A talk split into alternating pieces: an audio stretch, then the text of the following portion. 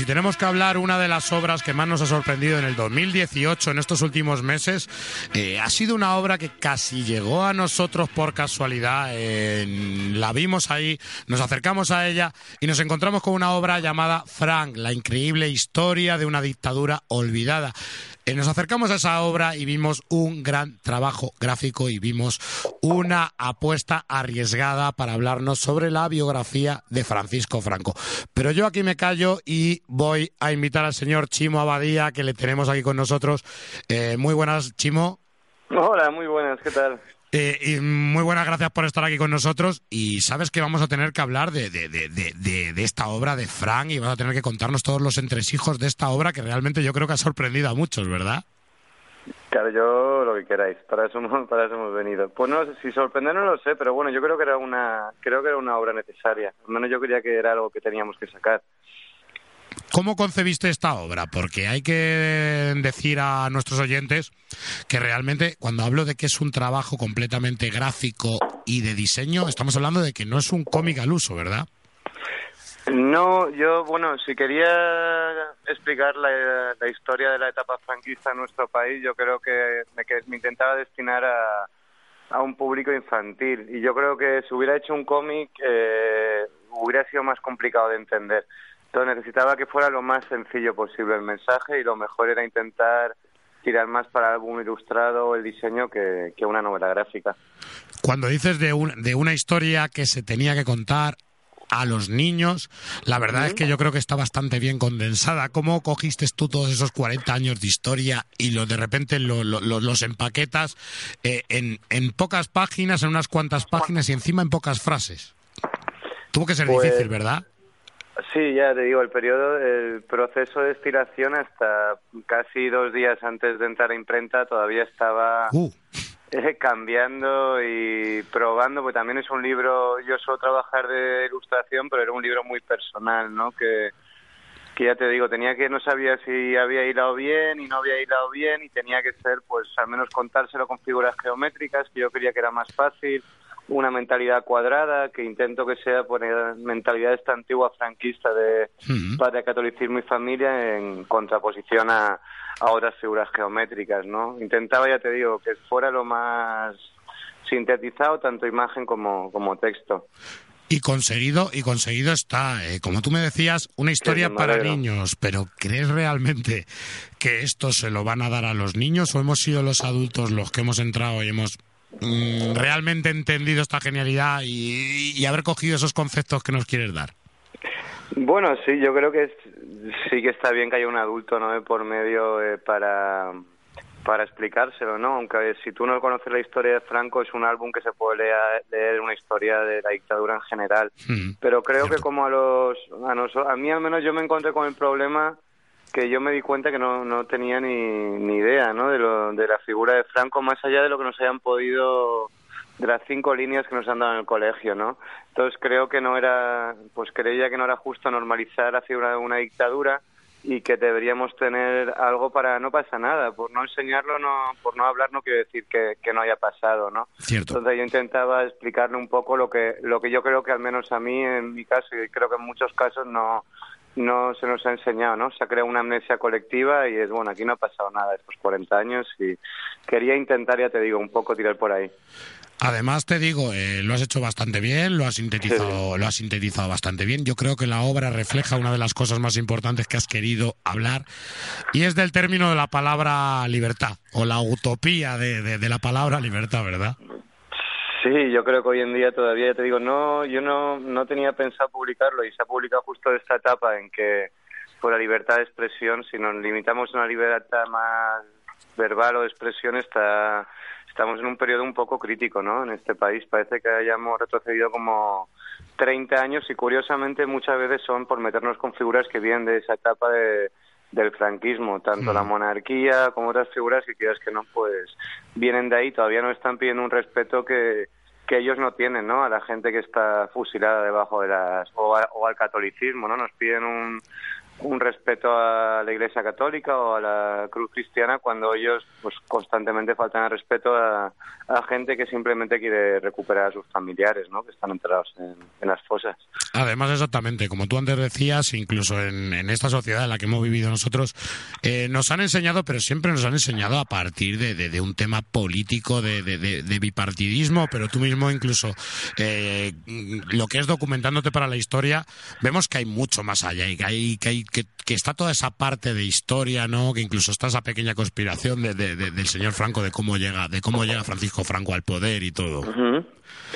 Sí, yo creo que nos dan, ya te digo, somos un país atípico porque aquí se, se puede votar libremente por primera vez en la República, independientemente de quién ganara, pues había que respetarlo, porque a mí, por ejemplo, pues Rajoy no me gusta, pero no se me ocurre ahora ir y decir que coño, pues aquí mando yo. Pues no, yo respeto, pero creo que somos un país atípico porque ahí hay unos militares que dan un golpe de Estado y al día siguiente ya se hacen llamar patriotas. Entonces en este país han creado un concepto que patriota parece más una ideología que, que, un sentimiento de patria, porque un sentimiento de patria, independientemente de la ideología que tenemos, es de todos, ¿no? Y se van a apropiarse un poco hasta día de hoy, ¿no? Que creo que es un sentimiento un poco, un poco raro, la verdad, y viejo. Sobre todo me parece que tenemos que ya que, salir de esto, sí, hay que evolucionar un poquito. Yo creo que los tiempos están cambiando, las generaciones están cambiando y tenemos que forzarnos todos un poquito en entender la historia como la historia y muchas veces eh, no tener temas tabú, sino que también hablar de ello porque de los errores se aprende.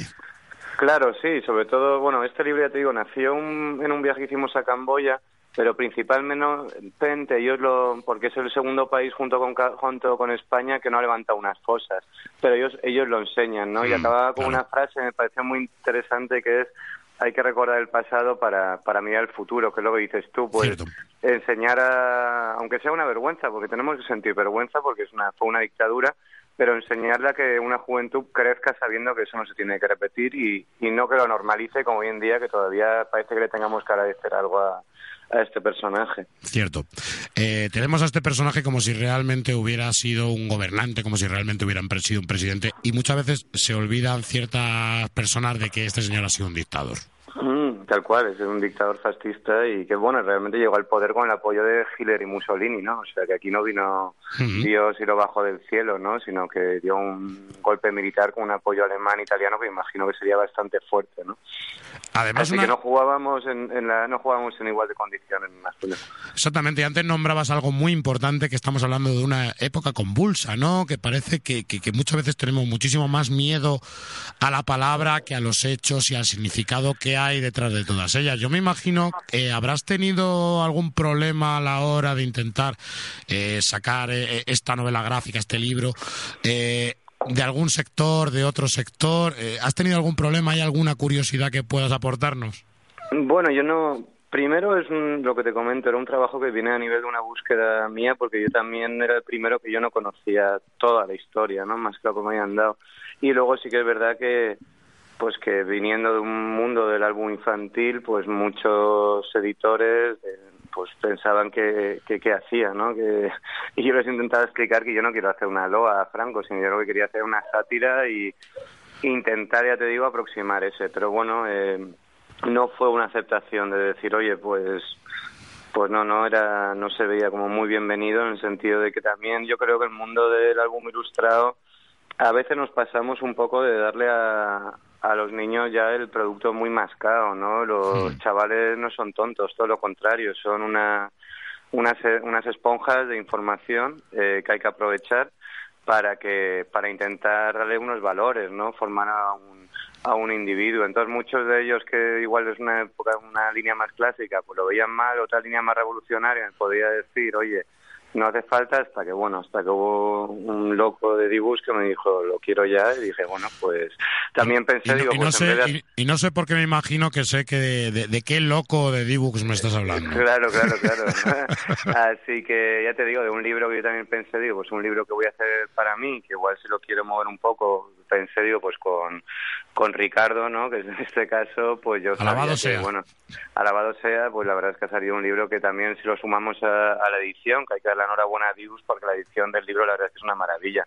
Y pues yo pensé, digo, pues realmente con esto mi mensaje yo intento llegar pues puede llegar un poco más de gente, ¿no? Que es el caso ahora y, la verdad es que muy contento.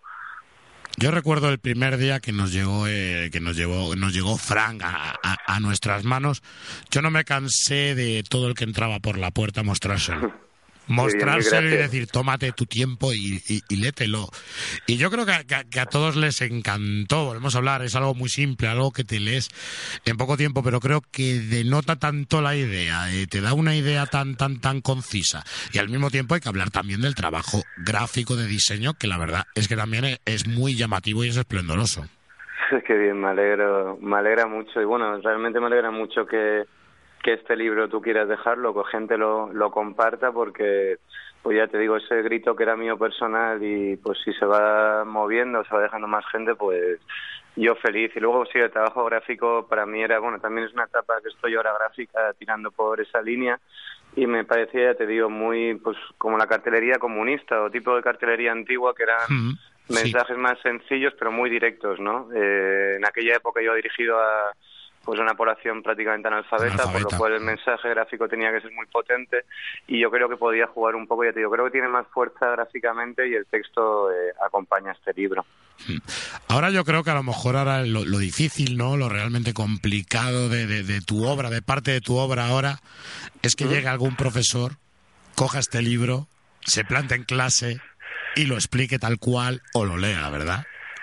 Hombre, yo, yo tampoco, mi objetivo, tampoco como hablan, tanto que hablan ellos de adoctrinar y todo esto, pero bueno, yo creo que, no sé si tanto para las escuelas, pero sí que es verdad que ya creo que tocaría explicárselo a la gente bien, ¿no? No dejarlo como, esa es lo que te digo, cinco líneas, que me envió una madre una foto, ¿no? De, de cómo había trabajado este libro con su hijo y la foto del libro del colegio, te digo, apenas no llegaba ni a cinco líneas, ¿no? Es bastante dramático una dictadura, un genocidio, un robo de bebés, un expolio de la Iglesia Católica, explicarlo en cinco líneas porque yo creo que la transición fue un momento muy importante, pero no se hizo bien, ¿no? Entonces dejamos que eso y yo creo que si un profesor, o al menos no sé si con mi libro, sino darles otro punto de vista a los chavales, pues sí, creo que sería una, una opción magnífica y no nos encontraríamos con problemas como el que he tenido yo de, de tener que buscar información y ni siquiera aportada por España, sino que es curiosamente la mayor documentación que encontré era francesa y, británica. Eh, y por parte, a lo mejor, de los medios de comunicación de nuestro país eh, más populares, quizás los que más fuerza tienen, no estoy hablando de nuestro, estoy hablando de los que realmente son importantes, eh, ¿has tenido mucho, mucha repercusión o has tenido mucha invitación a hablar de ello? Pues sí, curiosamente sí. La verdad es que, bueno, de grandes, grandes creo que hay uno un par pero bueno, sí que es verdad que la, yo creo que la, ese tipo de entrevistas son más neutrales, ¿no? No son como este tipo de, de entrevista que puedo hablar un poco más de lo que me apetezca y lo van a poner como sea, pero sí que es verdad que ha tenido es curioso, ¿no? Yo no esperaba que este libro tuviera la... Apenas yo creo que va a hacer dos meses y pico que ha salido, que mm, tuviera esta... Y vuelvo a lo mismo, conforme... Si a mí este mensaje, lo que te decía antes, si tú se lo dejas a compañeros porque quiera que lo lea, pues me imagino que si ese medio se interesa y es una reseña maja, pues también animará a que más gente se lo lea, ¿no? A mí, a mí me interesa eso, ¿sabes? Pero luego lo otro, ya te digo, ya sabes tú que depende, cada uno te lo va a contar de, hmm. de una manera, ¿no? También yo creo que están, ellos están más más pillados que vosotros. Creo que está bien que seáis un poco libres. Más libres. sí. Libertad que aboga también tu obra. sí, que bien, me alegro. Y ya, ya una última cosilla. Eh, ahora te vas a parar, eh, vas a pararte o vas a seguir avanzando, has creado alguna nueva obra, tienes algún pensamiento, a lo mejor algo menos, no polémico, sino menos, no sé cómo decirte, menos comprometido.